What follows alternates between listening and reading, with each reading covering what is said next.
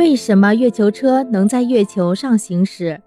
在月球表面行驶，并对月球考察和收集分析样品的专用车辆叫月球车。月球探测器着陆舱在月球表面实现降落，目的是要对月球进行研究，既要有人在月球上取样，又要对月球进行考察，因此。月球车就分为无人驾驶月球车和有人驾驶月球车了。无人驾驶月球车由轮式机盘和仪器舱组成，用太阳能电池和蓄电池联合供电。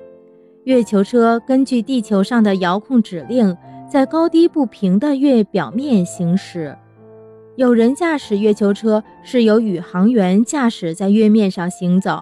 主要用于扩大宇航员的活动范围，这样宇航员在月球上就能完成各种科学考察活动了。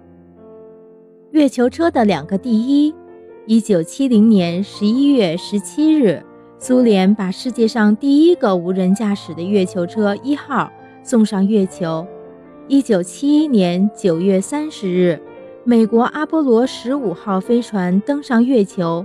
两名宇航员第一次驾驶月球车，分别在月面上行驶了二十七千米和三十五千米。